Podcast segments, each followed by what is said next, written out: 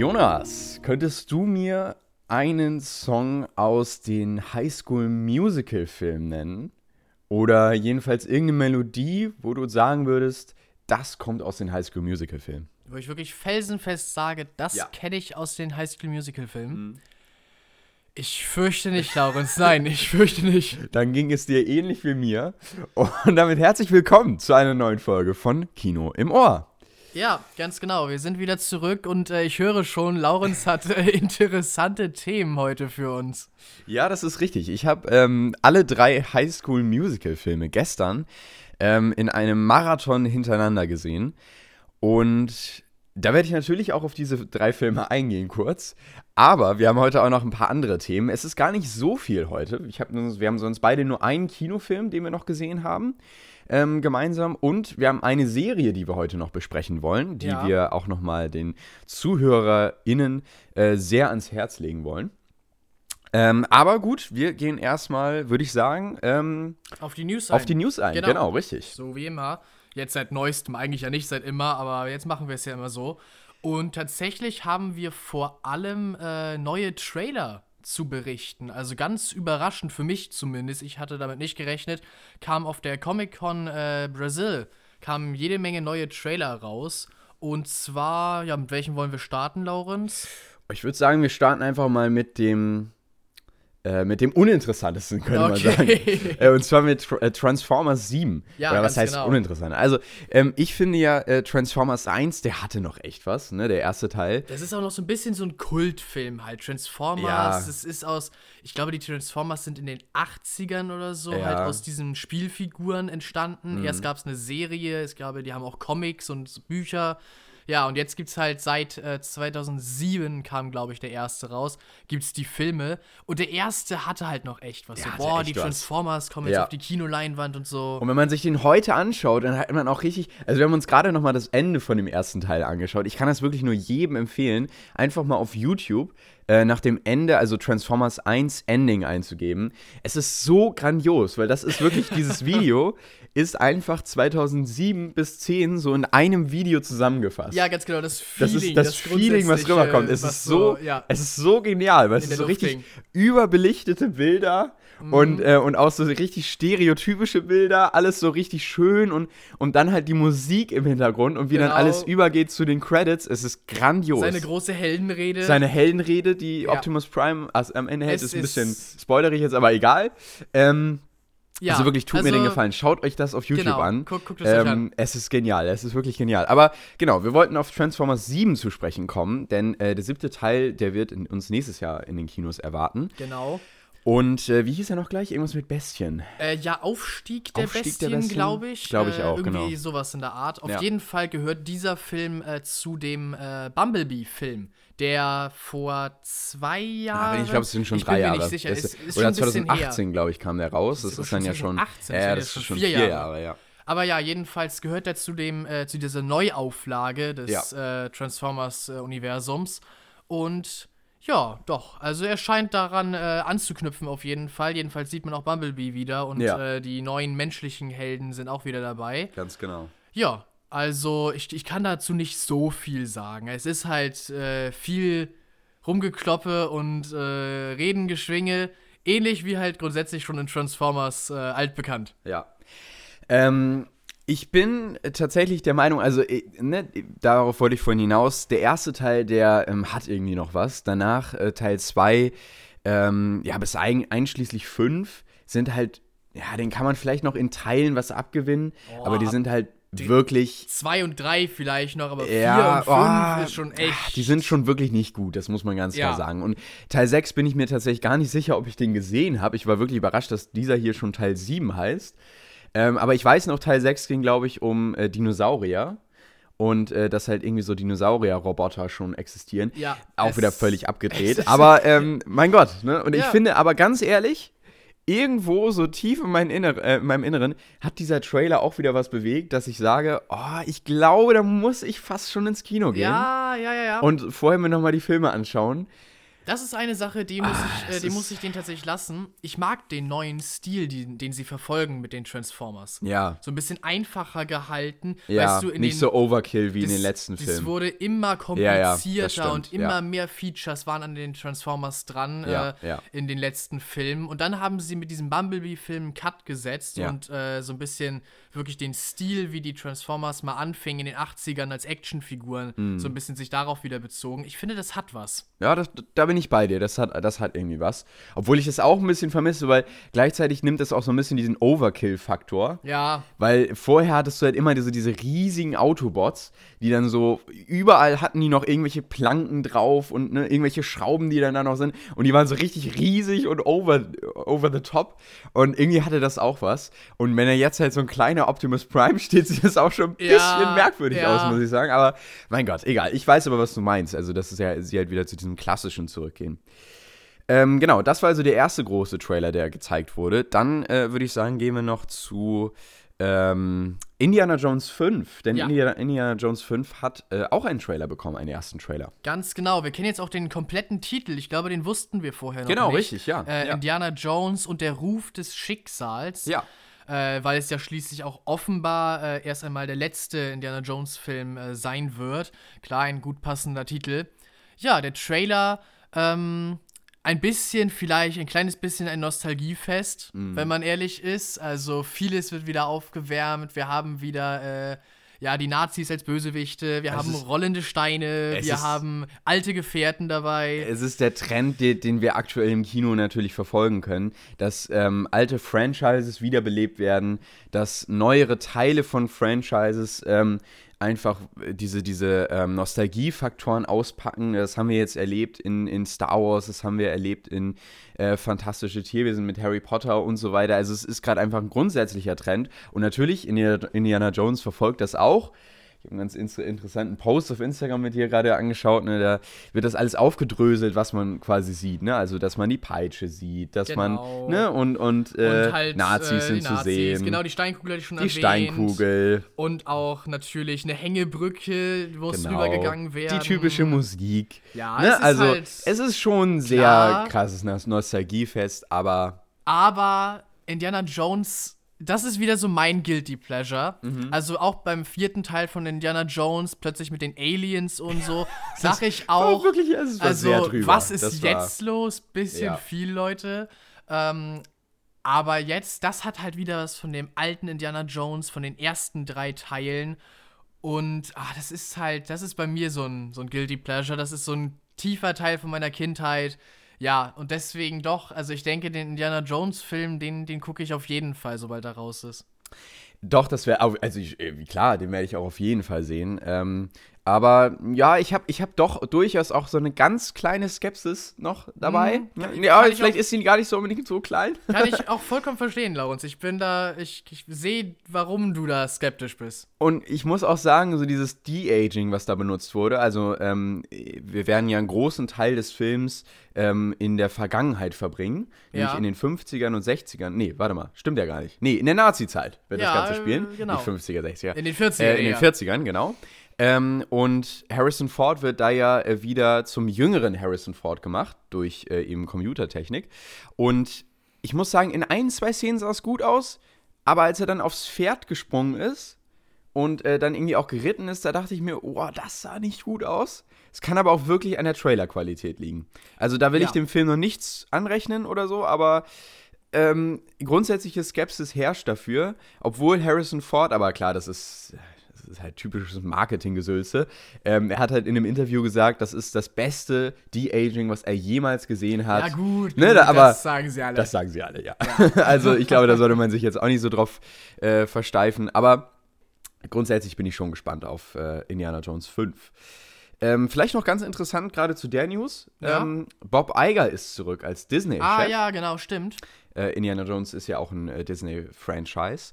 Ähm, und genau, Bob Iger ist zurück als Disney-Chef und äh, löst damit Bob Chapek ab, der ja zuletzt doch relativ große Kontroversen am Laufen hatte. Ähm, und jetzt gerade auch bei den äh, Zahlen, die er veröffentlicht hat, ähm, zu Disney und zu Disney Plus, ähm, auch nicht unbedingt so ehrlich war, was da die Zahlen anging. Ah, Zum Beispiel ja. hat er, ähm, um nur um so ein kleines Beispiel zu nennen, ähm, Produktionen von Disney Plus als Disney Channel Produktion abgerechnet, sodass dann am Ende bei Disney Plus nicht so eine große Minuszahl entsteht, weil wissen vielleicht viele auch noch nicht, Disney Plus macht ja seit dem Start nur Verluste aktuell noch und soll erst 2024 in die Gewinnzone kommen. Okay. Und zwar für Verluste in Milliardenhöhe. Also das ist wirklich aktuell noch ein großes Verlustprojekt für Und, und Disney. das liegt daran, weil die Produktionen so teuer naja, sind. du musst ja erstmal, du musst ja erstmal vorstellen, du musst natürlich erstmal wahnsinnig viel Geld da reinstecken. Ne? Ich meine, die Sachen müssen ja auch irgendwie finanziert werden, die du ja, auf Disney Plus ja, ja, hast. genau, ich meine, sag ich ja. Ne? Und erst so nach Jahren, das ist halt auch der Trend, der durch diese Streaming-Dienste entsteht, erst nachdem wahnsinnig viel Geld natürlich über die Jahre, die die Leute zahlen, monatlich reingekommen ist, dann finanziert sich das so Ja, langsam. okay, okay. Und ähm, Bob Chapek wollte das halt so ein bisschen besser darstellen, deswegen hat er halt zum Beispiel Sachen eben als Disney Channel-Produktion abgerechnet. Ähm, und das ist allerdings alles aufgeflogen und grundsätzlich hatte er auch einige Kontroversen so am, am Hut. Ähm, und dann ist sehr überraschend Bob Iger wieder als Disney-Chef zurückgekommen. Und der ist ja grundsätzlich auch medial ähm, deutlich besser aufgestellt gewesen. Also ich finde auch, man hat so ein Bild vor Augen, wenn Ja, man irgendwie an doch, Bob doch. Iger denkt. Und ich mag ihn auch irgendwie, er wirkt ein bisschen sympathischer. Und der hat auch für viele, viele gute Werte im Disney-Konzern gestanden. Also ich bin durchaus gespannt, wo das jetzt mit ihm hingeht in den nächsten Jahren und finde es gut, dass wir äh, jetzt wieder Bob Iger an der Spitze haben. Auf jeden Fall. Ja, dann haben wir noch tatsächlich, lass mich kurz überlegen, wir haben noch einen Trailer zu äh, Ant-Man and the Wasp, Quantum Mania gekriegt, einen neuen, beziehungsweise so ein bisschen ein, ein Tribute, wo auf die vorherigen Ant-Man-Teile und überall, wo Ant-Man aufgetaucht ist, äh, also auch in den Avengers-Filmen und so weiter, eingegangen wurde. Und äh, ganz zum Schluss sah man ein paar neue Szenen mit Kang, mit Ant-Man und seinen Kumpanen. Ja, doch, also nicht viel Neues, aber ich fand, es war ein gutes Video. Also gut so in, in der, äh, auf, im Aufbau und was es zeigen wollte. Ich bin noch so ein bisschen skeptisch, was den Film an sich angeht. Gerade diese Paarung Ant-Man und dann Kang, den offenbar großen Überbösewichten, der als nächstes kommt. Weil ja, Ant-Man, sind wir ganz ehrlich, hatte bisher immer bloß so die Bösewichte, die entweder nach einem Film wirklich besiegt waren äh, und danach nie wieder eine Rolle gespielt haben, oder sogar im zweiten Teil Bösewichte, die am Ende eigentlich gar nicht so richtig böse waren oder Ja. so wirklich ganz klein nischenmäßig. Deswegen bin ich jetzt so, oh, ausgerechnet mit Ant-Man, der eigentlich immer so ein bisschen Comedic Relief war, den großen Big Bad für äh, Phase 5 und 6 einführen. Ja, ist noch so eine Sache. Ja, da bin ich bei dir. Ich bin auch grundsätzlich ein bisschen skeptisch, was den dritten Ant-Man-Film angeht. Ähm, ich könnte mir vorstellen, dass der noch funktioniert. Mal schauen, mal schauen. Ja. Ähm, genau, und dann gab es noch einen großen Trailer und den fand ich auch, und das Beste kommt natürlich immer zum Schluss. Ähm, und zwar war das der äh, Guardians of the Galaxy 3 Trailer. Und ähm, ich, hab, fand die ersten beiden Teile grandios. Ja, also ich finde, auf jeden Fall. der erste Teil ist schon fantastisch.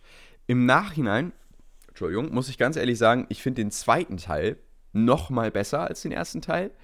Ähm, ich weiß, das ist wahrscheinlich auch eher eine kontroverse Meinung schon wieder. Ähm, aber ich, ich mag einfach den zweiten Teil, vor allen Dingen auch aufgrund des Soundtracks. Ja, Ähm, und vor allen Dingen auch diese Anfangssequenz, wo Groot dann, äh, kurzer Spoiler, Ah, ja, kurze Spoilerwarnung ja, an der ja. Stelle für den äh, zweiten Guardians of the Galaxy Film, ähm, aber wo Groot dann am Anfang tanzt, ähm, wir halt diesen wirklich coolen Song dazu haben, dieser Baby Groot, der so süß ist, Ja. dazu dann tanzt und im Hintergrund findet halt die Schlacht statt genau, genau. von den, von den Guardians. Und zwischendurch hat man halt immer wieder mal so, dass Groot da irgendwie mit reingeworfen wird, aber wieder nicht. Und im Grunde steht aber Groot, der tanzt im Fokus. Und dabei laufen halt die Leute, die am Film mitgewirkt haben, äh, äh, wie so Credits halt nebenbei. Ja, genau. So grandios. Das ist, das das ist James Gunn. gut. Ja, das ist, genau. Oh, es ist, das ist fantastisch. Und auch grundsätzlich der Film, ich fand ihn einfach nur großartig.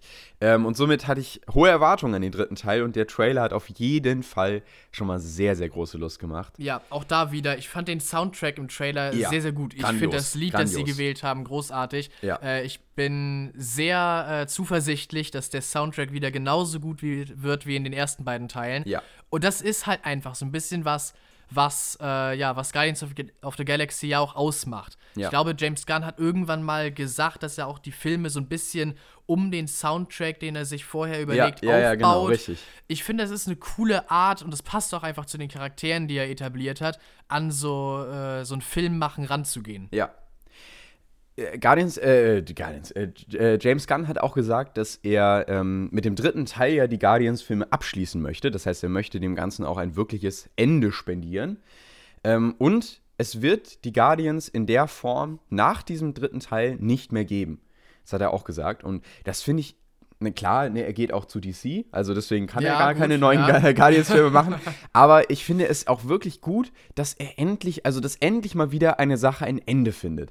Wahrscheinlich wird, Ma wird Marvel das wieder ausschlachten und irgendwelche Spin-offs dazu machen, die dann von anderen Leuten produziert werden. Die werde ich dann auch wahrscheinlich nicht mehr sehen, weil für mich wird, dieser, wird dieses Guardians-Ding mit diesem dritten Teil enden, weil James Gunn gesagt hat, hier endet es. Und das ist so sein und Ding. Das ist sein und er Ding. sollte da die Entscheidung haben, ja. Und das finde ich so gut. Ich finde diesen Trend, dass man alles ausschlachtet heutzutage, bis zum geht nicht mehr, das MCU weiterführt, Gerade bis es nicht mehr geht. Weißt du, das finde ich, das ich so ermüdend. Da haben wir auch schon ja, ausführlich haben wir, im Podcast erst vor ein, zwei Folgen drüber geredet. Geredet, genau. Und ähm, aber ich, ich finde, also deswegen freue ich mich auch so sehr auf diesen dritten Guardians-Film und ich glaube, das könnte echt nochmal so ein Highlight werden.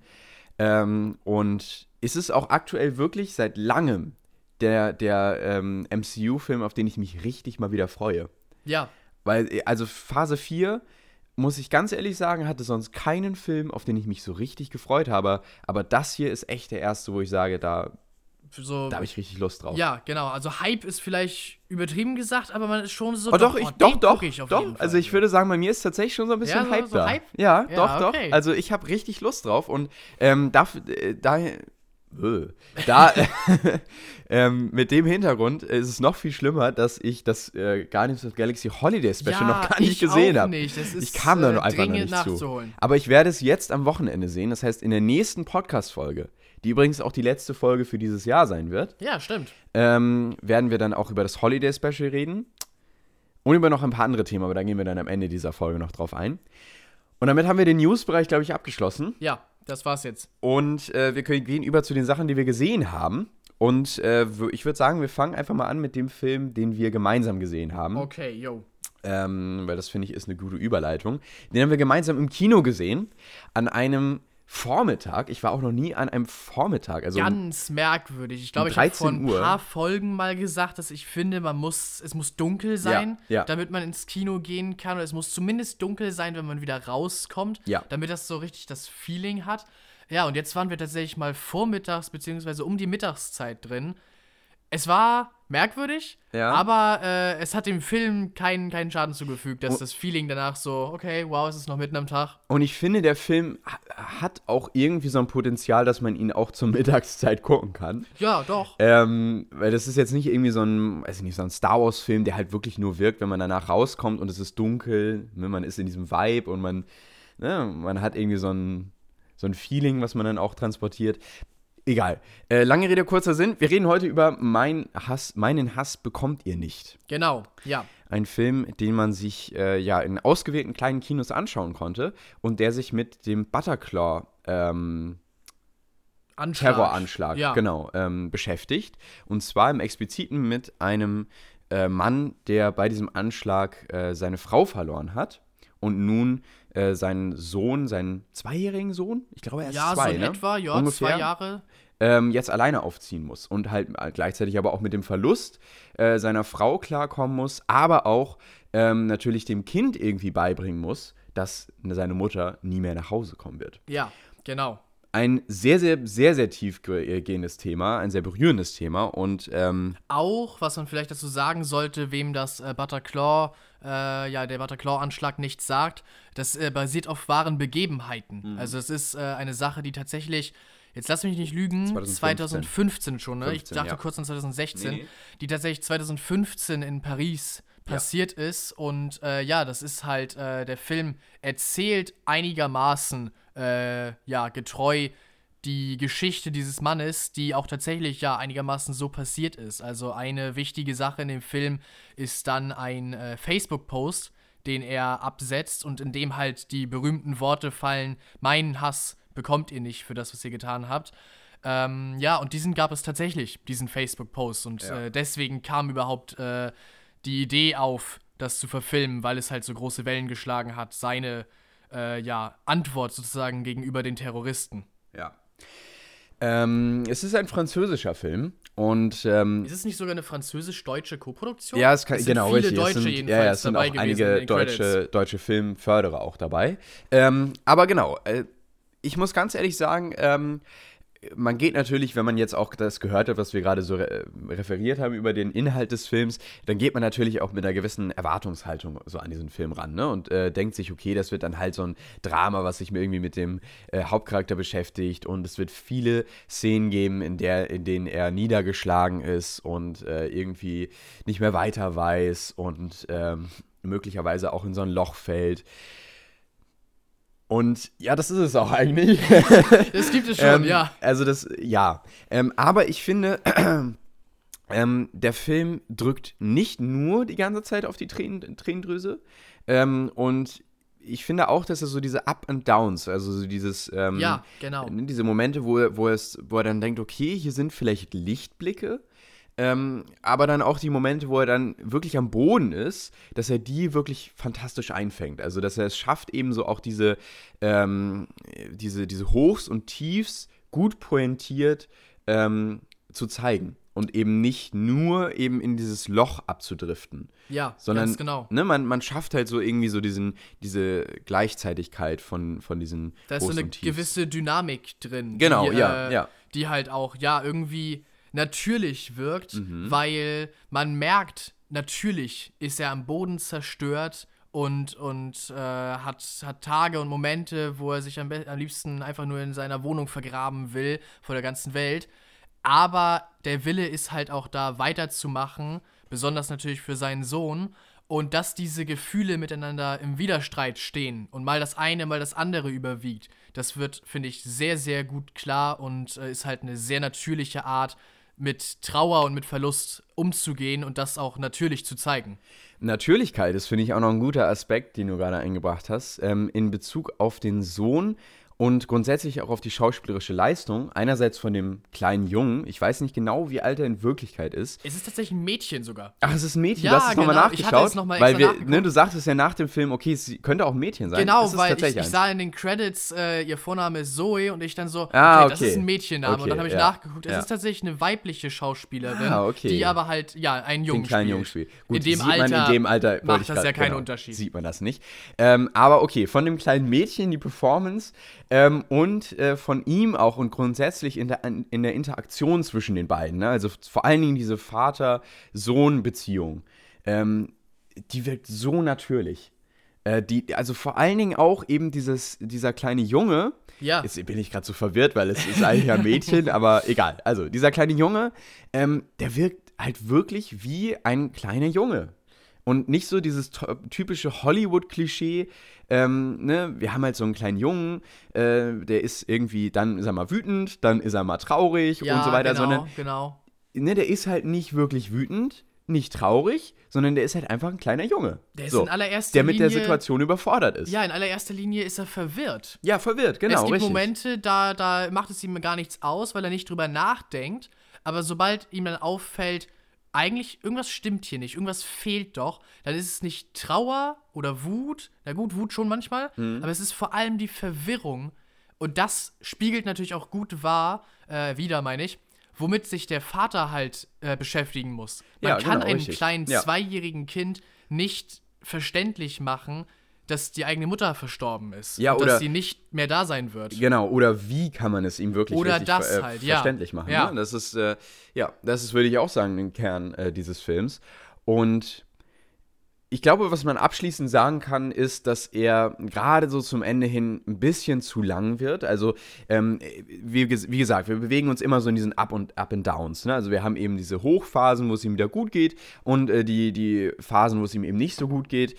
Ähm, und dann wird das noch verknüpft mit, also jetzt ist es nicht, das klingt vielleicht ein bisschen langweilig, es ist es nicht, weil es wird noch verknüpft mit ähm, eben diesem Facebook-Post ähm, und eben auch mit Freunden, die noch dazukommen, äh, mit möglichen Fernsehauftritten. Das sieht man auch alles schon in den Trailern. Also es ist kein Spoiler an der Stelle und es beruht ja auch auf einer wahren Ja, Geschichte. genau. Ähm, Stimmt, gerade mit den Fernsehauftritten und den Freunden Ja. entwickelt sich ja auch so eine Zweipoligkeit. Ja, Einige genau. stehen hinter ihm und sagen, okay, finden wir gut, wie du das jetzt verarbeitest, dass du an die Öffentlichkeit gehst.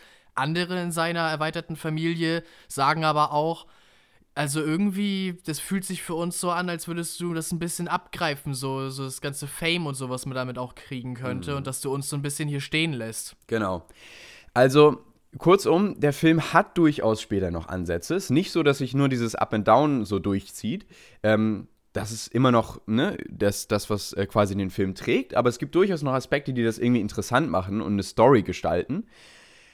Aber ich finde, er verliert sich dann am Ende ein bisschen zu sehr so in dieses Schema, dass man halt wirklich, wenn er, wenn er dann zum vierten Mal oder so zusammenbricht, Ja, ähm, dann denkt man sich, okay, das habe ich jetzt schon dreimal gesehen.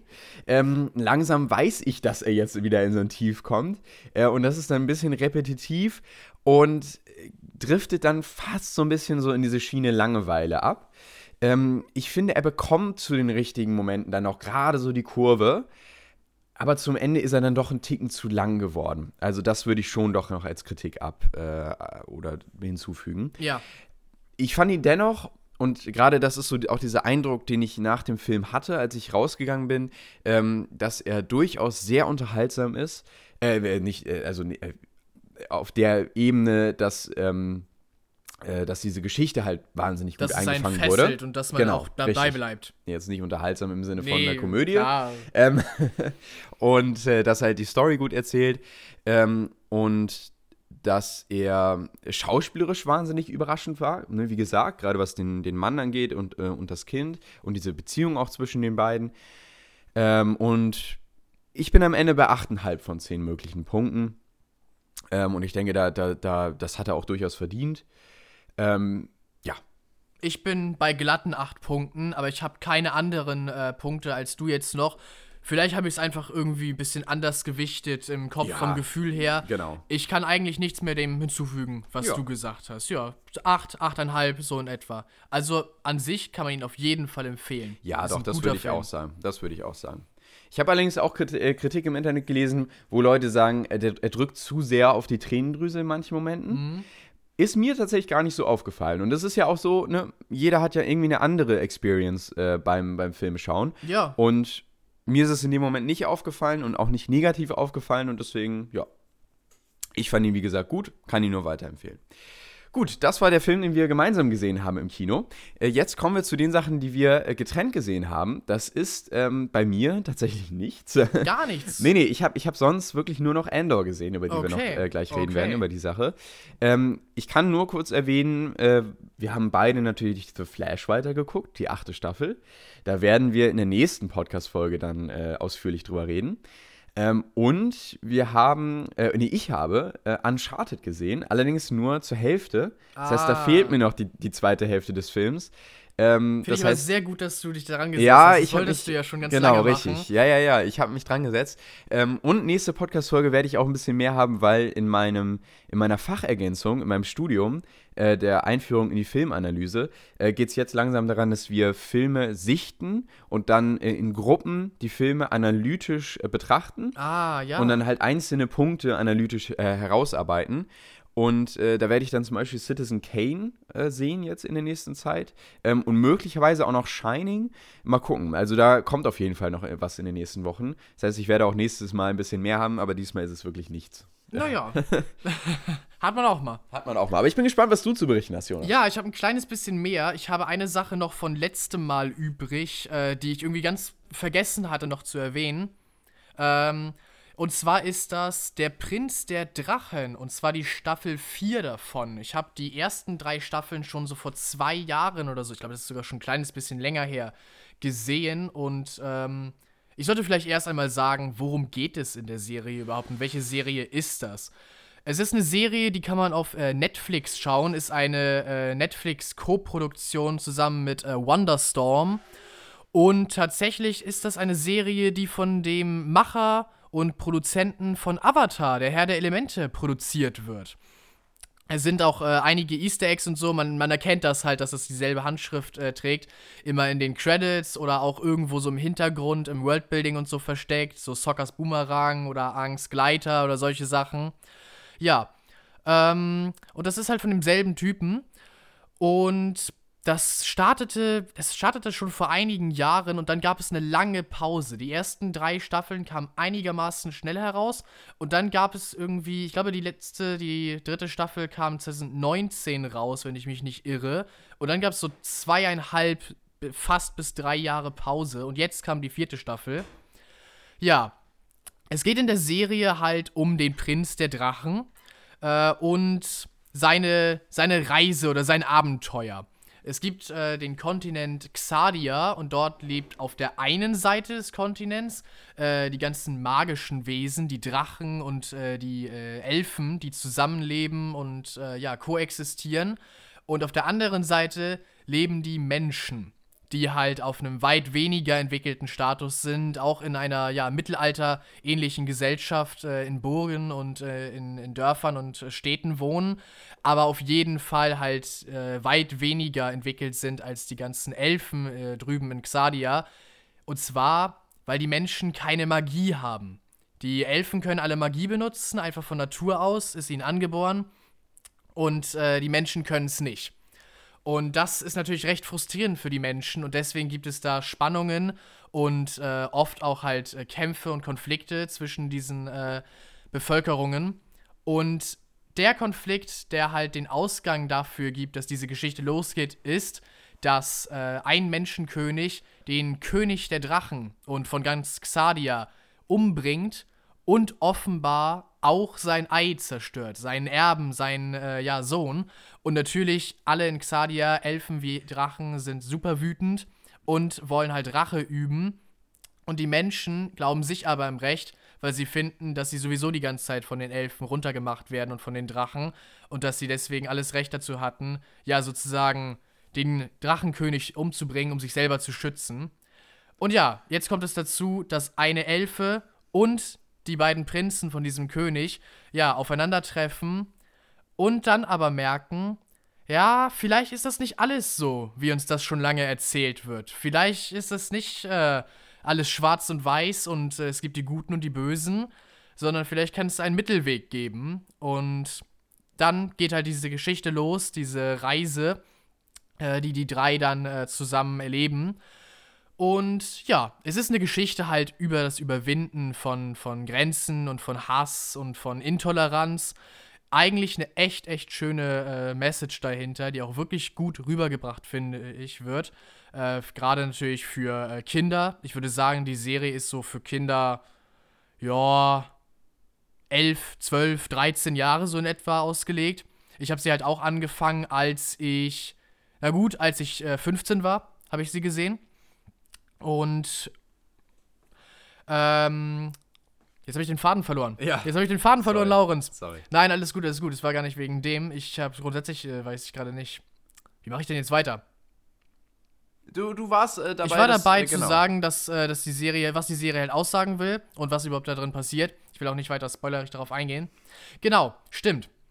Die ersten drei Staffeln sind halt dadurch, dass jetzt zwei Jahre zwischen der dritten und der vierten vergangen sind, so eine zusammenhängende Geschichte. Waren auch als eine zusammenhängende Geschichte konzipiert und ich fand sie wirklich gut. Also ich glaube insgesamt würde ich in den ersten drei Staffeln, ist jetzt schon natürlich eine Weile her, aber schon so siebeneinhalb bis acht Punkte geben insgesamt.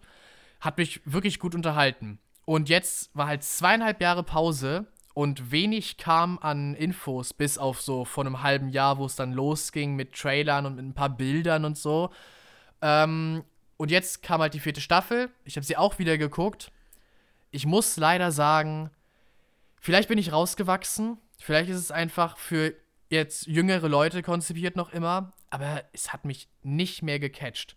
Es war, ja, wie soll ich sagen? Es wurde halt eine neue Storyline aufgemacht ein Bösewicht, der äh, bereits in den ersten drei Staffeln eingeführt wurde, wird jetzt halt das Hauptaugenmerk und nicht länger der äh, Drachenprinz. Und man folgt jetzt sozusagen zwei Gruppen, einmal den Guten, aber auch den Bösen. Also so ein bisschen, eigentlich sollte man meinen, ein bisschen netterer Ansatz, so das von zwei Seiten dann auch tatsächlich direkt zu beleuchten. Aber ich weiß nicht, es dümpelt extrem vor sich her. Also die Staffel kommt zu keinem Spannungsbogen, in keiner Weise, weil die beiden Gruppen einfach nur eine Reise zu einer Quest machen und die anderen zu einer anderen und sich dafür wirklich neun Folgen Zeit genommen wird, ganz banale, einfache Dinge zu machen. Also die einen wollen ein, äh, ein Gimmick, ein MacGuffin holen, um, äh, ihren, äh, um ihren Plan weiter fortführen zu können. Die anderen wollen einen Drachen besuchen. Und dafür brauchen sie neun Folgen. Also jede Staffel ist immer mit neun Folgen angesetzt, also 25 Minuten. Es dauert halt ewig und nichts passiert. Es, ich weiß auch nicht, was sie sich dabei gedacht haben, damit dann nach zweieinhalb Jahren wieder einzusteigen, aber es ist echt nichts, was mich catcht. Hinzu kommt halt auch, vielleicht, wie gesagt, bin ich rausgewachsen, aber ich habe auch das Gefühl, dass diese Staffel noch viel alberner ist als äh, die vorherigen Staffeln. Klar, die hatten auch ihre Komik und so weiter, aber bei der Komik war noch was äh, hinter. So hat man sich was bei gedacht. Zum Beispiel, äh, es gibt eine Sache, die Elfen haben halt nur vier Finger. Und die Menschen haben fünf, ganz normal. Und dann hat man zum Beispiel einmal so einen Witz gemacht. So, hier, gib mir neuneinhalb. Äh, weil das äh, zusammengerechnet so dabei rauskommt. Oder solche Sachen. Und in dieser Staffel, also der reinste Pipi-Kaka-Humor. Wirklich. Ganz, ganz schlimm. Ich habe kein einziges Mal gelacht in dieser Staffel, obwohl sie sich sehr, sehr viel Mühe gegeben hat, das hinzukriegen. Ja, irgendwie, es ist nicht grottenschlecht, weil die Geschichte wird ja weitergeführt und das Worldbuilding wird weiter durchgezogen und auch gerade die Message des gegenseitigen Verständnisses ist äh, sehr präsent weiter, fast noch präsenter als in den äh, Staffeln zuvor. Aber es wirkt so ein bisschen, als hätten sie sich sehr halt darauf versteift. So, so, das hier ist so eine, so eine Moralgeschichte und hier werden, wird irgendeine gute Sache, gute Moralität, wird den Kindern, die das gucken, so beigebracht. Aber ob wir jetzt eine zusammenhängende Geschichte auch noch dafür schreiben und tatsächlich, äh, ja, vorankommen mit dem, wo auch immer wir hinwollen, auch das ist nicht so richtig klar und nicht so wirklich interessant ich glaube, das ist so ein bisschen dabei untergegangen. Also vielleicht ein bisschen stark, ich sag nicht so gern politisiert, weil das ist halt eine Kinderserie, die nicht irgendwie so, ja, weiß nicht, das Politikschema oder so beleuchtet. Aber vielleicht in Amerika würden sich vielleicht Leute schon wieder darüber aufregen. Ähm, aber ja, ist vielleicht tatsächlich ein bisschen sehr in die Sparte abgerutscht. Naja, ich habe der Staffel jetzt tatsächlich äh, so sechs Punkte von zehn gegeben. Ich habe sie immer noch geguckt, und äh, stellenweise hat sie mich auch tatsächlich unterhalten. Aber insgesamt ein starkes Downgrade von den acht Punkten, die ich jetzt allen drei vorherigen Staffeln so zusammengewurstelt gegeben habe. Ja. Ja. Okay. Ähm, ja, hört sich interessant an. Ähm, ich, mir, mir fiel gerade noch auf, also ich, ich habe gerade eine Erleuchtung gehabt. Ich habe natürlich noch nicht über die Highschool Musical Filme geredet. Ach so, das war ja gut. äh, ja, das war ja sogar der, der Anfang dieser Podcast-Folge. Ähm, Aber ja. es passt ja, du hast sie ja auch einzeln gesehen. Ich habe sie auch einzeln heißt, gesehen. Das heißt, du kannst genau. jetzt sonst. Ich habe jetzt nämlich auch, das war die eine Serie. Ja, die ich nee, ich würde sie, würd sie kurz einmal zusammen äh, machen. Ich will genau. die auch genau. nicht so lange jetzt. Und danach äh, kann ich ja mit den Filmen, die ich dann einzeln genau, gesehen genau. habe, hinterhersteigen. Ja. Okay, fangen wir mal an. Ähm, High School Musical. Wie gesagt, ich habe die Filme gestern in einem Marathon gesehen, äh, also alle drei Filme hintereinander. Ähm, und zwar mit High School Musical Ultras zusammen, also mit richtigen Fans. Und wir waren ähm, beim Unikino, ja, ich würde so sagen, was, ich, kann, ich kann wirklich nicht gut schätzen, aber ich würde jetzt mal so sagen, vielleicht 200 Leute? Boah. So ungefähr? Na, vielleicht sind es auch ein bisschen weniger. Ich weiß es nicht. Jedenfalls so schätzungsweise so ungefähr. Ihr wart im ähm, großen Saal des Audimax, ne? Im großen Audimax waren ja. wir, genau richtig. Und äh, das ist schon cool. Also, ich hätte auch nicht gedacht, dass das Audimax so einen guten Bass hat, tatsächlich. also, da war ich schon ein bisschen überrascht. Und dass, das die, dass die Boxen. Guten Bass. Ja, dass die Boxen so laut werden können. Aber gut, okay. Ähm, und genau, da haben wir also die ersten drei äh, Filme gesehen. Oder beziehungsweise alle drei. Ähm, und das war halt so ein Mitmachkino, ne? Also da, da war dann auch Karaoke zwischendurch ähm, und so ein Quiz, so ein Highschool Musical Quiz.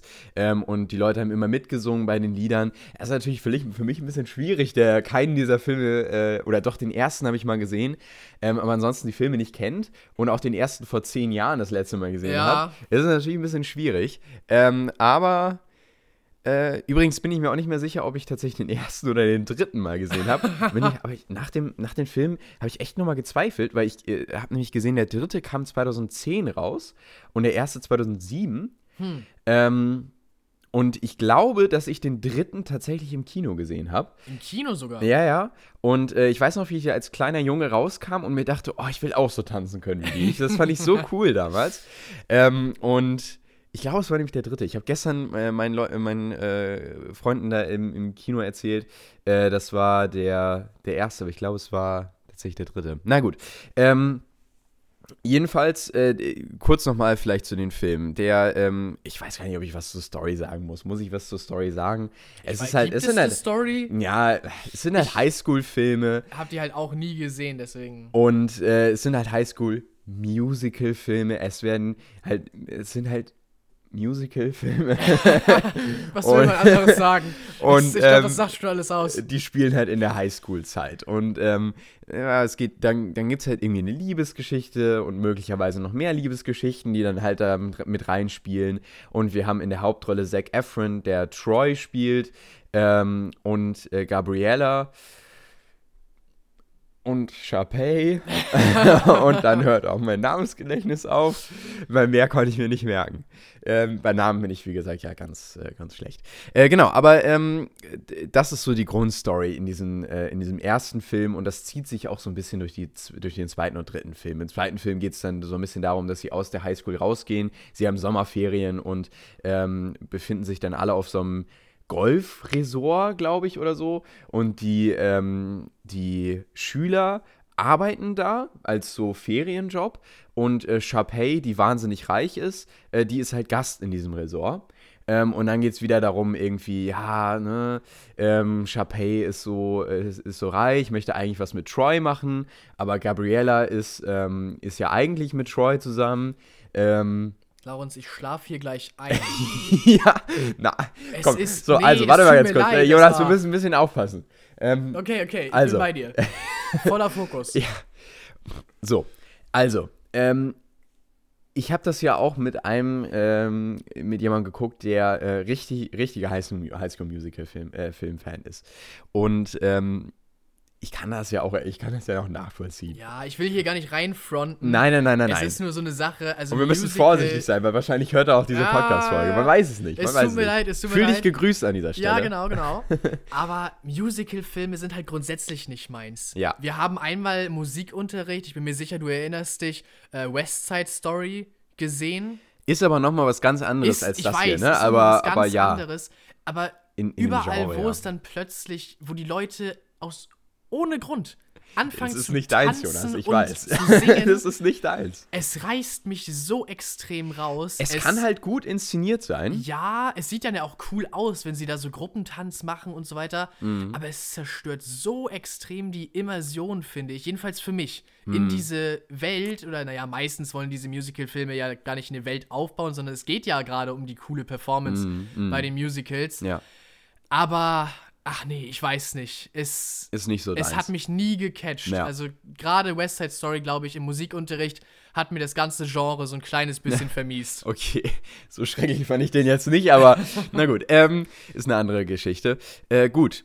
Äh, Klar, ne, die Performance ist irgendwie schon so, äh, steht natürlich im Vordergrund. Und äh, ich finde auch ganz ehrlich, der erste Teil, der hat auch noch irgendwie was. Also der, der ist, der ist irgendwie, ähm, der ist ja schon fast, hat so einen Nostalgiefaktor auch noch dabei.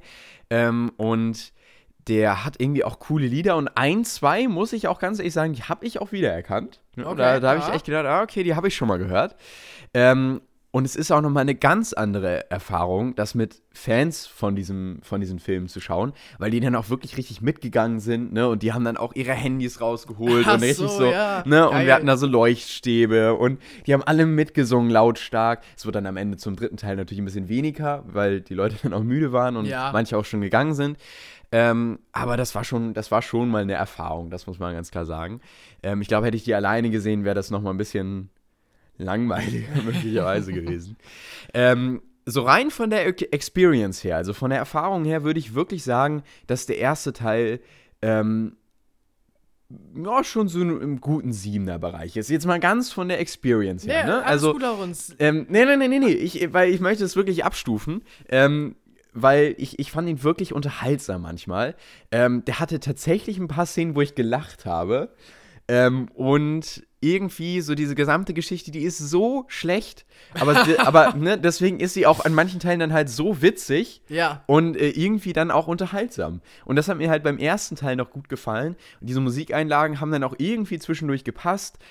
Ähm, und ich hatte irgendwie meinen Spaß so beim ersten Teil. Und ja, Ja. jetzt mal natürlich, wenn ich ihn mit allen Filmen, die es auf dieser Welt gibt, vergleiche, wenn ich ihn so diese, wenn ich ihn in meine Liste schreiben würde, dann wäre ich halt irgendwo so, na, sagen wir mal, vielleicht noch so bei fünf, fünf von zehn Punkten mit dem Auge, mit dem Auge zugedrückt. Ja. So, also dann sehe ich ihn eher so im Durchschnitt. Ähm, und ich kann ja schon mal sagen, das wird bei den nächsten Teilen nicht unbedingt besser. okay. Also, ähm, soll ich jetzt schon auf die auf zwei und drei? Wenn du mit dem ersten durch bist, dann, dann geh, mach gerne weiter. Also, Ja, okay. Lass dich von mir halt nicht ausbremsen. Nee, nee, Also, nee, äh, dich ich, ich glaube, ich bin gerade so im Flow, dann, dann mache ich auch noch schnell die, Ja, den genau, zweiten, und, äh, genau. zweiten und dritten dahinter. Ähm, der zweite Teil, wie gesagt, ne, habe ich ja gerade schon angerissen, äh, geht dann eben auf so ein Resort, raus aus der Highschool.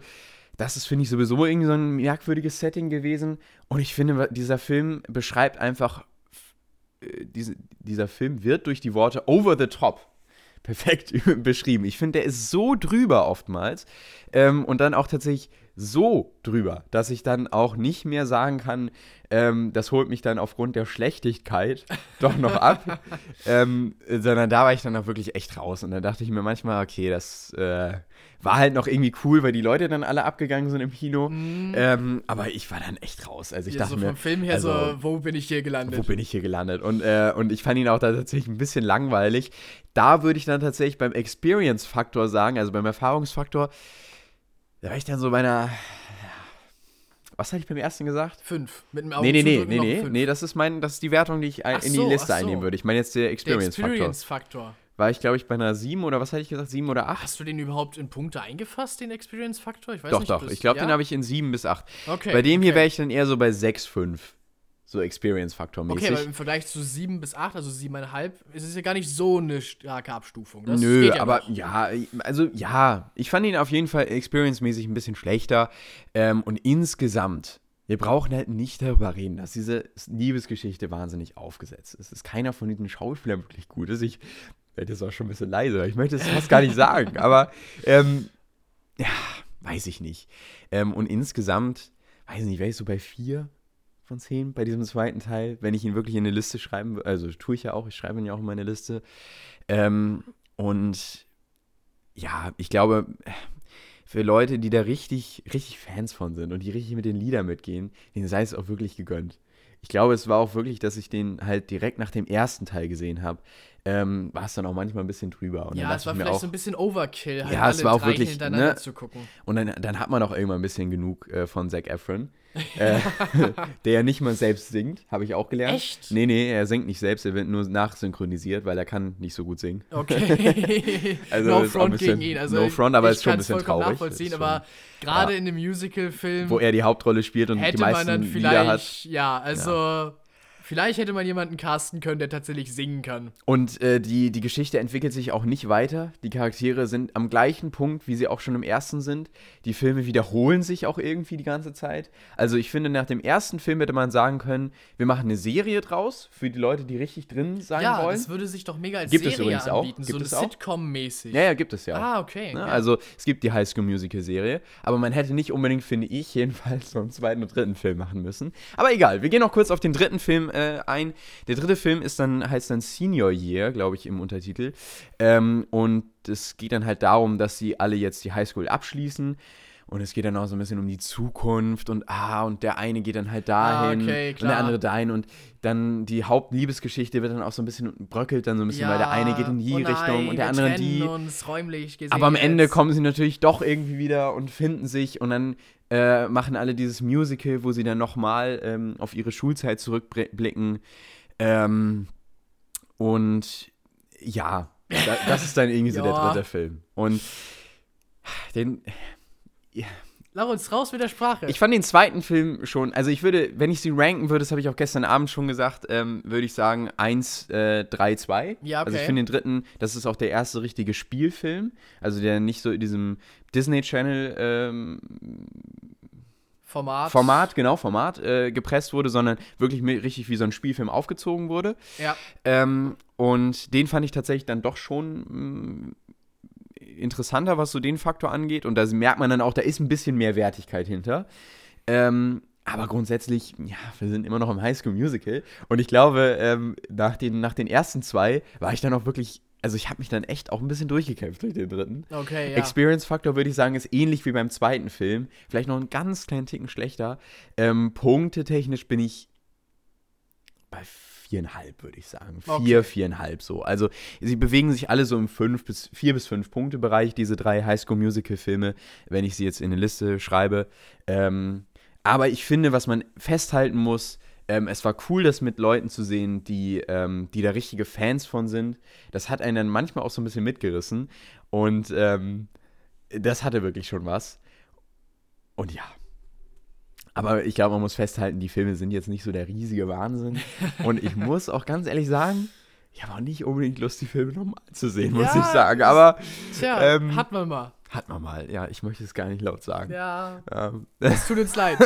an alle Fans, die jetzt An alle. Fans von High School Musical. Ja, Ja. es tut mir leid, es Ich, tut mir leid. ich fürchte, nach Laurens äh, Review bin ich jetzt auch nicht so motiviert, diese Bildungslücke noch nachzuholen. Ich glaube, ich glaube, du bist auch nicht groß viel verpasst. Es tut mir leid. Und dann, Jonas, jetzt äh, zu, einem, zu besseren Themen. Ja, ja, genau. Auf zu besseren Themen. Ja, ich habe nämlich tatsächlich auch noch zwei Filme anzubieten. Und zwar habe ich zwei Filme auf Netflix gesehen, als ich äh, letztes Wochenende zu Hause war. Ja, und zwar, womit fange ich denn mal an? Ilona Holmes. Ja, okay. Ich fange mal mit Enola Holmes 2 an. Ja, auf äh, dringende Empfehlung meines äh, Chemiedozenten habe ich mich an äh, Enola Holmes äh, gesetzt. Und außerdem wollte meine Mutter das gucken. Ja. und deswegen habe ich dann den zweiten Teil jetzt geguckt am Wochenende. Den ersten habe ich schon gesehen, letztes Jahr, glaube ich, äh, also einigermaßen nachdem er rauskam, relativ früh. Und ja, der zweite kam jetzt hinterher. Ich habe nur noch so bruchstückhaft drauf, was im ersten Teil passiert ist. Aber ich fand auf jeden Fall, dass der zweite sehr organisch weitergemacht hat. Also die Geschichte beginnt damit, dass äh, Nola halt ihr eigenes äh, Detektivbüro aufmacht, nachdem sie ja ihren ersten großen Fall äh, ja, erfolgreich abgeschlossen hat und so einigermaßen berühmt zumindest geworden ist. Äh, aber es läuft nicht gut. Klar, jeder, der bei ihr vorbeikommt, will am liebsten eigentlich von Sherlock Holmes bedient werden, dem viel berühmteren großen Bruder, der ja schon so viele Fälle hingekriegt hat. Ja, deswegen ist sie tatsächlich kurz vor der Pleite, will schon wieder zumachen, als sie doch noch einen Fall kriegt. Ein Mädchen ist verschwunden und äh, ihre kleine Schwester beauftragt sie damit, sie, sie wiederzufinden, sie wieder zu beschaffen. Und ja, daran äh, entspinnt sich dann wieder eine Story mit vielen Intrigen, Korruption, Politik ist im Spiel, Veruntreuung und natürlich auch wieder äh, ein bisschen, ein kleines bisschen äh, ihre Liebesgeschichte, die ja schon im ersten Teil angefangen wurde mit dem einen, äh, ich, Namen, Laurens Namen. Ich habe seinen Namen nicht mehr drauf. Dieser eine Lordling, äh, mit dem sie, äh, den sie kennengelernt hat. Ja, ich finde, das fügt sich alles doch recht organisch zusammen. Ich finde auch einfach so Kriminalfilme äh, mag ich einfach, da, wo man so ein bisschen mitfiebern kann, mit nachdenken kann. Ja. Es ist auch diesmal tatsächlich so, dass äh, Sherlock Holmes ein bisschen mehr eingebunden wird äh, und seinen eigenen Fall nebenbei hat, der ja auch beleuchtet wird und der ihn auch sehr, äh, sehr verzwickt vorkommt und äh, Sherlock Holmes tatsächlich mal ja lange vor, auf die Probe stellt. Ja, also gleich zwei Kriminalfälle, wo man mitfiebern kann, finde ich sehr gut gelöst auf jeden Fall oder sehr gut überhaupt erstmal aufgestellt. Äh, mit Millie Bobby Brown in der Hauptrolle, die man ja aus Stranger Things habe ich kennt. noch gar nicht erwähnt. äh, und als äh, Sherlock Holmes äh, Henry Cavill. Henry Cavill ist dabei, genau. also genau. einigermaßen starbesetzt tatsächlich auch äh, dabei. Und ich finde, die beiden machen das echt gut.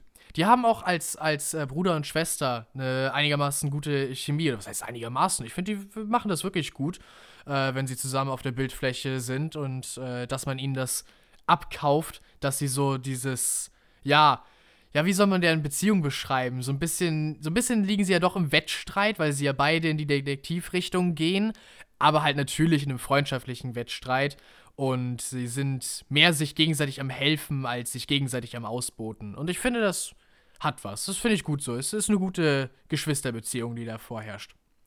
Ja, am Ende, klar, der Fall kommt zu einer Lösung, aber kann ich ja vielleicht schon mal sagen, es gibt auch gewisse Elemente, die dafür sorgen, dass wir vielleicht noch mal in Enola Holmes 3 sehen könnten, Klar. zumindest. Die Möglichkeit wird natürlich offen gehalten und ich wäre dem jetzt nicht abgeneigt. Also der Film bekommt am Ende von mir so sieben bis siebeneinhalb Punkte. Es gibt natürlich auch Sachen, die ich kritisieren muss. Gerade die Sache mit der Liebesgeschichte zwischen diesem äh, einen jungen Lord und ihr, ja, der Dialog, den die beiden miteinander haben, gerade zum letzten Viertel des Filmes hin, wo es auch zur Auflösung kommt und äh, ja, die beiden sozusagen zusammen zum letzten Akt gehen und da dann gemeinsam den Bösewichten besiegen, ja, doch, also einigermaßen aufgesetzt. Bisschen, bisschen merkwürdig das Ganze, wie die beiden sich dann halt auch näher kommen, wie das alles eingefädelt ist wirkte, wirkte nicht so richtig glaubwürdig, dass es tatsächlich so zwischen zwei Menschen passieren würde. Auch, ja, ich weiß nicht, ob es an ihm liegt oder an ihr oder die beiden einfach als Schauspieler zusammen. Das Acting halt zwischen den beiden war auch so ein bisschen hölzern, könnte man vielleicht sagen. Also so hundertprozentig. Liegt natürlich auch daran, dass die beiden das äh, lange Zeit in dem Film gar nicht so richtig wahrhaben wollen, dass sie jetzt halt äh, ineinander verliebt sind. Aber es wirkt halt so ein bisschen ja, starr, dass sie nicht so richtig aufeinander zugehen. Und vielleicht noch so ein kleiner Kritikpunkt. Klar, irgendwann müssen die beiden auf die entscheidenden Hinweise kommen. Und ich finde das auch cool, wie die dann immer gezeigt werden, dem äh, Publikum und Zuschauern. Wie dann irgendwas aufgemalt wird, zum Beispiel, wie die Kamera sehr schnell geschnitten zwischen den einzelnen Punkten hin und her geht, die dann von den beiden im Kopf verbunden werden. Aber vielleicht ein klitzekleines bisschen overexplaining hier und da. Ist vielleicht auch einfach meine persönliche Präferenz bei Kriminalfilmen, so ein bisschen auch einfach selber noch miträtseln zu müssen. Aber ja, an einigen Stellen hätte ich mir vielleicht gewünscht, dass die beiden einfach drauf losgehen und so, wir haben es jetzt gelöst und wir als Zuschauer aber noch gucken müssen, so, jetzt lass mich kurz überlegen, was genau haben sie eigentlich gerade zusammengefügt? Ja, Ansonsten, äh, mein Chemiedozent kam natürlich darauf zu sprechen, dass der Film chemisch gesehen äh, sehr, sehr richtig umgesetzt ist. Also es gibt ein paar Sachen, ein paar Hinweise, die chemisch erklärt werden von Sherlock Holmes. Und das habe wohl alles seine Richtigkeit und deswegen äh, sagt er, der Film ist gut. Und ja, ich kann, ich kann ihm eigentlich nur zustimmen. Ich als Laie habe jetzt auch keinen äh, keinen Fehler darin äh, erkennen können. Also auch an, an der Hinsicht äh, eindeutig guckbar, auch für alle, die sich mit Chemie auskennen. Ja, siebeneinhalb Punkte am Ende. Kann ich eigentlich nur empfehlen. Wer den ersten Film gut fand und grundsätzlich Kriminalfilme und so Detektivgeschichten gut findet, guckt ihn euch gerne an. Ist wie gesagt auf Netflix zu sehen. Und dann hast du noch einen letzten Film. Genau, genau. The Drift. Und dann kommen wir nämlich noch zu unserem großen Hauptthema. Ja, wir müssen ja auch das Hauptthema unterkriegen. Schaffen wir aber noch. Doch, schaffen Endor. wir. Äh, ist aber nicht tatsächlich The Drift, ist The Dirt. Ach, The Dirt. Ja, genau. yeah, The Drift. The Drift, alles ab, das ab, Gleiche. Ab November 2023 im Kino. The Drift. nee, The Dirt, also der Schmutz oder der Dreck, äh, auf Deutsch gesagt. Und zwar ist das ein äh, Film, auf den hat mich mein äh, kleiner Bruder gestoßen. Äh, ein Film über die Geschichte von Motley Crue. Das ist eine äh, Rockband, eine Rock- und, oh, lass mich jetzt nichts Falsches sagen, so ein kleines bisschen gehen die, glaube ich, auch in die Richtung äh, Metallic. Äh, und ja, das erzählt die Geschichte dieser Band und wie sie zusammenkommen und was sie alles so erleben. Ja, was kann man darüber sagen? Es ist, naja, es ist nicht Slice of Life. Slice of Life ist ja nochmal was ganz anderes. Aber im Endeffekt ist das ein äh, autobiografischer Film tatsächlich, weil Motley Crue, die Bandmitglieder, tatsächlich an dem Film mitgewirkt haben hinter den Kulissen und äh, ja, ihre, ihre Geschichte darin darlegen und das wird sozusagen verarbeitet von äh, dem Drehbuchautor und dem äh, Regisseur. Und es ist halt eine Geschichte davon, klar, wie die Band zusammenkommt und dann so die wichtigsten Ereignisse in, äh, in ihrer Laufbahn. Motley Crue existiert ja tatsächlich heute noch. Also die Band ist in den, äh, lass mich nicht lügen, ich glaube in den frühen 80ern in den frühen 80ern, späten 70ern zusammengekommen und hatte dann so ihre Hochphase 80er, 90er, äh, eher 80er. Ja, und äh, es geht halt darum, wie die zusammenkommen, diese ja, Band of Misfits, könnte man sagen. Jeder hat natürlich so sein Päckchen zu tragen und kommt aus äh, schwierigen oder instabilen Verhältnissen. Und sie kommen dann zusammen und finden praktisch so in sich Familie, was ja eigentlich eine ganz, äh, ganz nette Geschichte ist. Aber natürlich steht das familiäre Thema bis auf äh, die äh, paar emotionalen Momente hier und da nicht so sehr im Vordergrund. Klar, die Musik überwiegt natürlich und so das ganze, der ganze Lifestyle, der darum äh, entsteht, so besonders um, um Rockstars halt gerade. Äh, aber halt auch einfach, ja, der, der Film erinnert an einigen Szenen vielleicht den einen oder anderen so ein bisschen an The Wolf of Wall Street, weil klar, es ist viel Drogenkonsum im Spiel, äh, ja, Sex, Money, Drugs und so weiter. Und natürlich, dass sie einfach über die Stränge schlagen. Also Motley Crue ist tatsächlich wohl, habe ich mir von meinem Bruder sagen lassen, in der Szene dafür bekannt, eine der Rockbands zu sein, die äh, ja am meisten aufgedreht haben und wirklich das ganze Hotel, wo sie dann waren, in Schutt und Asche immer gelegt haben. Und das wird halt, es wird in dem Film ausgekostet. Es wird gezeigt und es wird, äh, ja, darauf rumgeritten, oder rumgeritten ist das falsche Wort. Es wird ja so ein bisschen ja eigentlich so, so ein bisschen gefeiert und so ein bisschen dieser Lifestyle so hochleben lassen. So, ey, guckt euch an, was, was die hier so alles abziehen. Ja, auf jeden Fall kein Film, den man vielleicht äh, als, als moralische äh, Inspiration nehmen sollte, auf jeden Fall. Aber es ist halt, ich finde es gut, dass es so ein autobiografischer Film ist und dass die schauspielerische Leistung und die Inszenierung auf jeden Fall sehr gut ist. Also ich war überzeugt, von allen vier Hauptdarstellern, die die vier äh, Mitglieder der Band zeigen und auch von ähm, den Sachen, die dort gezeigt wurden. Also die wichtigsten Meilensteine und natürlich auch Tiefschläge in den äh, Leben und in den Karrieren von den vier wurden auf jeden Fall gut miteinander verknüpft auch zeitlich und äh, man war an keiner Stelle so hatte man das Gefühl, okay, jetzt reiten wir hierauf irgendwie zu lange rum, lass uns endlich mal weitermachen mit einer anderen Sache, ich fand also das Pacing und die Inszenierung und die schauspielerische Leistung holen das echt ab, obwohl der Film selber vielleicht so ein kleines bisschen wenig Material hat, doch. Ja, am Ende bin ich bei 7 von 10 Punkten. Okay. Würde ich also auch sagen, wenn man sich dafür interessiert, wenn man vielleicht auch so Filme wie Elvis oder, ähm, wie heißt noch der andere? Rocket Bohemian Man. Rhapsody, Rocketman, all solche Filme auch gut findet. Oder aber vielleicht oder dazu äh, noch äh, Rock- und Metal-Fan ist, ja. schaut euch The Dirt an. Also ja. auf jeden Fall, ja. Hört sich interessant an. Werde ich mal vielleicht bei Gelegenheit mal reinschauen. Und damit kommen wir jetzt zu der letzten großen Sache hier in diesem Podcast äh, für diese Woche, nämlich Andor. Star Wars Andor, die neue große Star Wars-Serie, die ähm, in einen Start gegangen ist vor einigen Wochen. Man könnte schon fast sagen vor Monaten, äh, denn diese Serie hat insgesamt zwölf Episoden gehabt ähm, und hat wöchentlich immer eine Episode bekommen. Und äh, zum Start eben sind gleich drei Episoden erschienen und wurde so ein bisschen überschattet, könnte man sagen, von den großen Serien, die zu der Zeit auch liefen, nämlich House of the Dragon und Rings of Power, also die äh, Serien aus dem Hause ähm, Game of Thrones und Herr der Ringe. Ähm, und gut, Ski-Hike hatten wir auch noch, aber ich glaube, das hat das glaube, nicht überschattet. Nee, das würde ich auch nicht sagen. ähm, aber ja, klar, also Andor hatte erstmal so ein bisschen schwierigen Start, könnte man sagen. Und auch grundsätzlich äh, gab es viele Star Wars-Fans, die sich nicht unbedingt an diese Serie rangetraut haben. Äh, übrigens auch ganz interessant aus unserem äh, Bekannten- und Freundeskreis. Ähm, Habe ich auch mal so rumgehört und es gibt tatsächlich einige, die die Serie angefangen haben, aber nach der ersten Folge abgebrochen haben. Okay, ha. Huh. Ähm, was ich ehrlich gesagt nicht unbedingt nachvollziehen kann, weil ich finde persönlich, dass die erste Folge gar nicht unbedingt das Problem ist, sondern für mich ist es eher die zweite Folge, ja. die, die den Einstieg äh, so ein bisschen ja, erschweren könnte, könnte man sagen.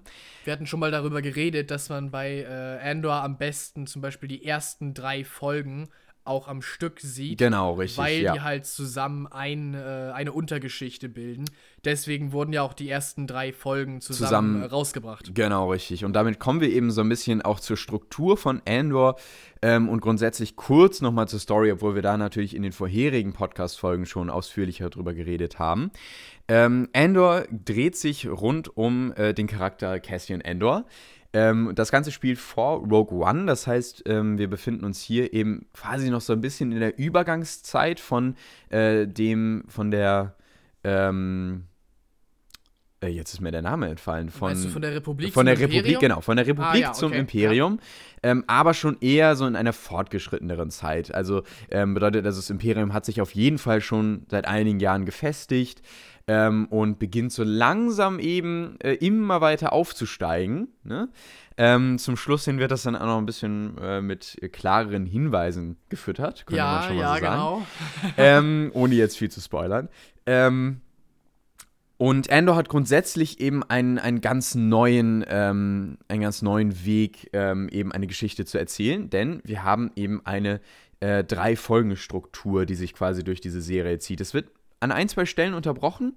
Ähm, zum Beispiel ist die neunte Folge, wenn ich das richtig in Erinnerung habe, oder die achte Folge, ist eine einzelne Folge. Nee, das war die siebte. Ah, das war die siebte, es das war die siebte, genau, Anfang richtig, ja. zwei, drei Folgen-Arcs, die so zusammenhingen. Genau, also zwei, drei Folgengeschichten. um das zu trennen. Genau, die siebte ist eine Einzelgeschichte gewesen. Ähm, acht, neun und zehn sind dann wieder ein Dreiteiler gewesen, die wieder eine einheitliche Geschichte erzählt haben. Und das Finale, Folge 11 und 12, haben dann wieder eine zweiteilige Finalgeschichte quasi Genau, erzählt. genau.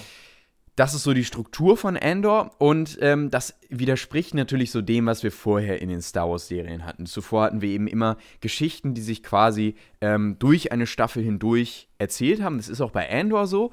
Ähm, aber wir hatten eben eine Geschichte, die, also jede Folge quasi, zum Beispiel bei The Mandalorian oder bei Boba Fett, die immer eine eigene kleine Geschichte erzählt haben, die sich in dieses Puzzle vom großen Ganzen eingefügt haben. Genau, es gab nicht so diese Unter-Arcs, die sich Die über zwei, genau. drei äh, Folgen hingezogen haben. Genau, genau. Sondern es waren ja immer diese kleinen Einzelsachen, die am Ende wirklich nur alle zusammen die große ganze Story bildeten.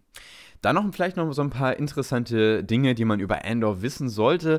Ähm, die Serie wurde wieder an richtigen Locations gedreht, also an richtigen Drehorten. Das heißt, man hat nicht alles nur im Studio aufgenommen oder eben vor diesen äh, neuen Screenwänden. Ja, genau, ich jetzt weiß auch bei, gerade nicht äh, den Fachbegriff dafür, aber die waren ja tatsächlich. Ja, ich habe es gerade auch vergessen. Die wurden ja tatsächlich bei äh, Obi-Wan, bei Mandalorian, bei Boba Fett äh, viel genutzt. Und es gab ja nicht nur positive Stimmen dazu. Genau, es gab auch Also, viel Kritik und Ja, ganz ehrlich, für mich hat es dann den Höhepunkt in Obi-Wan genommen, wo man echt teilweise gesehen hat, dass es halt wirklich vor diesen Screenwänden aufgenommen wurde und nicht in realen Locations. Ähm, und da muss man echt sagen, da ist es schon sehr, sehr erfrischend, äh, mal wieder in Andor ähm, an richtigen Orten, an richtigen Drehorten zu sein. Ähm, und das hat mir auf, äh, auf jeden Fall sehr, sehr gut gefallen. Grundsätzlich, ähm, es geht im Endor eben äh, so ein bisschen darum, dass wir den Hauptcharakter Cassian Endor am Anfang verfolgen, wie er ja quasi immer wieder Kontakt zu der Rebellion hat, die sich so langsam bildet. Ähm, gleichzeitig aber auch seinen eigenen Weg versucht zu finden. Ähm, irgendwie unter der Herrschaft des grausamen Imperiums, könnte man so sagen. Und er ist natürlich grundsätzlich äh, eher ein Rebell, das heißt, er ist den Rebellen nicht unbedingt abgeneigt. Ähm, und das versucht eben so diese Serie zu erzählen, seinen Weg äh, unter der brutalen Herrschaft des Imperiums. Genau, das ähm, ist so die Grundgeschichte. Ähm, auf und dann vieles eben. sind wir, glaube ich, schon mal eingegangen. Ja, ja, genau, Wir deswegen waren, machen wir das jetzt auch nicht nochmal Folge explizit. 9 gekommen. Also wir sind bereits Genau, in dem genau. Arc äh, mit den, ja, wo, wo die erste Sache, die erste große Sache schon zu Ende ist. Ja. Und er in diesem, äh, ich glaube, das kann man sagen, das sieht man auch in den Trailern, in dem Gefängnis halt schon angekommen ist. Genau, genau. Ja, ich glaube, so weit waren wir schon gekommen. Und ähm, ich würde jetzt nicht noch auf die Finalen groß eingehen. Nein, also, nein, nein. Die sind ja auch relativ neu. Also Genau. wir wollen ja jetzt äh, jemanden, der vielleicht noch nicht die Chance hatte, das zu sehen. Ich bin selber auch erst vor ein paar Tagen dazu gekommen. Ja, wir wollen das ja nicht vermiesen. Ich würde sagen, ich komme zum äh, Kritikteil, ähm, zum Review-Teil, so gesagt. Ähm, ich finde Andor, wie gesagt, sehr erfrischend, ähm, weil wieder an richtigen Locations gedreht wurde. Ähm, cinematografisch, grundsätzlich, wie die Kameraarbeit ist und wie ähm, bestimmte Dinge eben eingefangen werden, ist einfach absoluter Wahnsinn. Also ähm, die, vor allen Dingen ist es, glaube ich, echt die Cinematografie, die mir wahnsinnig gut gefallen hat. Also wie äh, teilweise eben Bilder gezeigt werden, wie ähm, Szenen ausgestaltet werden. Ähm, oder wie man eben Landschaftsaufnahmen auch zwischendurch hat, wie man ähm, Dinge filmt, wie man äh, eine Menschengruppe filmt, wie die inszeniert ist, ist einfach nur grandios bei, bei dieser Serie und bereichert die Star Wars-Welt wirklich ähm, nochmal äh, richtig, richtig stark. Also das fand ich einfach nur grandios. Ähm, ansonsten auf der Charakterseite hat mir Andor auch wahnsinnig gut gefallen, tatsächlich. Ähm, aber auch die anderen Charaktere haben mir gut gefallen und grundsätzlich zieht sich das durch diese Serie durch, dass man auch endlich mal nicht diese großen Heldengeschichten hat und diese großen Heldencharaktere Ja. wie in Mandalorian, wie in den Star Wars-Filmen, wie in Boba Fett, wie in Obi-Wan, sondern man lernt richtig mal die echten Menschen kennen in Star Wars. Ne? Man sieht die ganz normalen Bürger zum Beispiel einfach, ne, die ihrem, die ihren Arbeiten nachgehen, die ihre eigenen Probleme haben, die irgendwie versuchen, unter dem Imperium klarzukommen. Das ist eine Geschichte, die hat Rogue One schon erzählt. Ne, wie die einfachen Leute, die sich gegen das Imperium aufstellen. Ja. Und hier würde ich sagen, ist es noch mal eine Ebene drunter. Wir lernen noch mal ähm, quasi, weil in Rogue One haben wir ja doch am Ende wieder Helden gehabt. Ähm, aber hier lernen wir wirklich noch mal ähm, die, die unterste Schicht quasi in dem Star Wars-Universum kennen. Ja, genau, stimmt. Ähm, und das hat mir einfach auch sehr gut gefallen. Das ist wahnsinnig erfrischend. Ähm, dann gepaart eben mit dieser sch wahnsinnig schönen Inszenierung. Ähm, es wird sich viel Zeit gelassen bei dieser Serie und das ist ein Kritikpunkt auch am Ende für mich. Ähm, weil zum Beispiel auch zwischendurch diese Story-Arcs ähm, vor allen Dingen Mittelepisoden haben, die mir ein bisschen zu lang sind. Die, ähm, zum Beispiel eben die zweite Folge ist zu lang. Also Ja. die, die hätte einfach Ja. prägnanter inszeniert äh, sein können, weil dann kann ich auch verstehen, wenn Leute abschalten und sagen, nee, das, das zieht sich für mich zu sehr, das ist mir zu langatmig. Ähm, und das gibt es auch noch später in der Staffel. Also die fünfte Folge hatte fünfte ein Folge- ähnliches Problem. Das sind halt immer so diese Mittelfolgen von Genau, diesen drei richtig. Folgen Ja. Arcs. Aber ich würde schon sagen, die zweite war es am dollsten. die, zwe- ja, die ich würde zweite war sagen, die zweite war grundsätzlich die schwächste. am prägnantesten. Ja, ja, genau, richtig. Ähm, und das ist halt wirklich so ein grundsätzliches Problem bei Endor. Ähm, ich finde, trotzdem hat Endor am Ende so eine wirklich eine so große Bereicherung für Star Wars-Universum gebracht, dass ich über so diese, ja, diese langatmigen Momente hinwegschauen kann. Ich finde, das Imperium wurde hier mal auf eine wirklich fantastische Weise gezeigt, ne? weil man merkt Ja. endlich mal, da steckt richtig Macht hinter, hinter diesem Imperium. Ne? Das ist nicht immer nur dieses dumme Imperium, was äh, einen Sternenzerstörer baut oder hier Todesstern baut, Ja, genau. der, der zerstört wird und dann bauen sie nächsten oder so. Sie Ne? kloppen immer rauf und es wird schon hinhauen. Genau, sondern hier ist mal richtig Strategie hinter. Ja, genau. Und das hat mir richtig gut gefallen.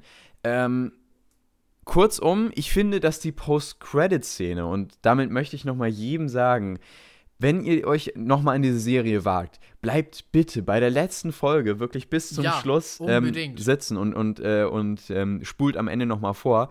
Weil es gibt in der letzten Folge eine Post-Credit-Scene und die ist so grandios. Die Ja, ist der absolute ist Wahnsinn. So satisfying. Es ist so grandios. Und das, diese Post-Credit-Scene, die fasst diese Serie perfekt zusammen. Weil es ist nämlich nicht das typische Star Wars, dass man hier wieder eine Anspielung bekommt auf einen Charakter, um eine neue Serie einzuführen. Es ist nicht dieser typische Trend, weil das kotzt mich sowieso an, äh, an Post-Credit-Scenes heutzota- heutzutage so sehr an, dass man immer wieder irgendwie, auch in Black Panther haben wir es wieder gesehen, in vielen anderen Filmen, äh, Multiverse of Madness, der neue Doctor Strange-Film. Man versucht immer wieder irgendwie eine Szene, einen Charakter einzuführen ähm, für einen nächsten Film, für wieder einen Spin-off-Film, Ja, für ja. den nächsten Teil, damit die Leute wieder in den nächsten reingehen. Post-Credit-Scenes waren eigentlich mal das, was wir in Andor sehen. Zum Beispiel ähm, das, was wir in Men in Black, den ersten Men in Black Teil haben. ja, Das ist ein ähnli eine ähnliche Sache. genau, der große Reveal sozusagen. Ja, so. genau. Äh, Wir können jetzt nicht näher darauf eingehen, weil das ist sonst ein bisschen spoilerig auch Ja, für das Ende von ja. Endor. Ähm, aber das ist es, was Post-Credit-Scenes mal waren. Und es spricht auch für die Serie Endor, weil wir haben eben nicht diese 100.000 Verweise, diese Milliarden Easter Eggs oder die Cameo-Auftritte in dieser Serie, ähm, sondern wir haben eben einfach eine Geschichte von einem Menschen, der sich versucht, durch eine von, vom Imperium geächtete Welt zu kämpfen und äh, oder sich zurechtzufinden. Und das steht im Mittelpunkt. Und nicht, dass wir in einer Star Wars-Serie sind. Ja, genau. Und das finde ich so grandios an Endor. Und das fasst diese Post-Credit-Scene auch so gut zusammen. Deswegen liebe ich diese Post-Credit-Scene. Sie ist so grandios. Und sie, sie steht auch noch mal mehr dafür, dass diese Serie so durchdacht ist. Mhm, ja. Sie ist von vorne bis hinten durchdacht. Da hat jemand hin, sich hingesetzt und hat gesagt, das will ich erzählen. In diesen Arcs will ich es erzählen, also in diesen Story-Abschnitten. Ähm, und das möchte ich, was am Ende rauskommt. Und er hat auch von vornherein gesagt, es wird zwei Staffeln geben, nicht mehr. Und am Ende wird diese zweite Staffel in Rogue One einführen. Das ist ja auch schon bekannt. Ähm, und dann wird diese Serie auch ein Ende haben. Es ist genau das, was quasi äh, aktuell der Trend ist, weißt du, dass man es ausschlachtet bis zum geht nicht mehr, dass man hunderte Verweise hat, Nostalgie und so weiter. Gegen das arbeitet diese Serie. ja, ja, sondern genau. ist mal wieder ein bisschen ja, normaler. Und das finde ich so erfrischend, das finde ich so gut. Und allein deswegen kann ich über diese langatmigen Ja. Momente, die es zwischendurch gab, hinwegsehen. Und ich gebe dieser Serie am Ende 9 von 10 Punkten. Bin ich bei dir. 9 von 10 Punkten und ich kann eigentlich nichts mehr da hinzufügen, außer dass es halt Bände spricht, dass sowohl in Star Wars als auch in Marvel die beiden Sachen, die sagen, so, wir erzählen eine Geschichte und irgendwann haben wir sie auch auserzählt, Ja. Guardians of the Galaxy und Andor, eigentlich zurzeit das Beste ist, was wir davon kriegen. Ja. Nur mal so ein Denkanstoß für die ganzen, für die ganze Obrigkeit in Disney und so. Ja, was ja. man sich vielleicht mal, worauf man sich vielleicht wieder zurückbesinnen könnte. Problem ist allerdings, es läuft natürlich finanziell teilweise. Natürlich läuft es klar. Und, das ist das Einzige, das worauf Problem. die gucken. ja, ja. natürlich, natürlich. Problem in Anführungszeichen. Ja, Gut, ähm, damit würde ich sagen, haben wir es dann auch wieder für ja heute. doch, war wieder, Ich finde, war wieder sehr, sehr schön. Ja, fand ich auch. Ähm, wie gesagt, große Tipps dabei. Ähm, Andor auf jeden Fall. Auf jeden Fall. Ähm, und mein Hass bekommt ihr nicht, würde ich auch ähm, durchaus empfehlen. Und ähm, wie gesagt, nächste Folge haben wir dann äh, The Flash, das äh, Guardians of the Galaxy Holiday Special. Ähm, und ja, noch so ein, zwei Sachen, die wir vielleicht auch noch sehen Genau, werden. wir kommen bestimmt zu ein bisschen was. Möglicherweise auch ähm, Avatar. Ja, Avatar 2. genau. Kommt nämlich am 14. Dezember raus und unsere nächste Folge kommt, wenn ich das richtig im Kopf habe, am 16. raus. Ähm, Müssen wir gucken, ob wir es noch hinkriegen. müssen wir noch gucken, ob wir es hinkriegen. Ich, ich peile es an. Mal schauen, ob das klappt. Ähm, und ja, bis dahin genau. hat es heute wieder sehr viel Freude gemacht, Jonas. Ja, auf jeden Fall. Äh, wünschen wir euch äh, schöne zwei Wochen. Ja, genau, macht es gut. Habt eine schöne Zeit und bis dahin. Ciao. Tschüss.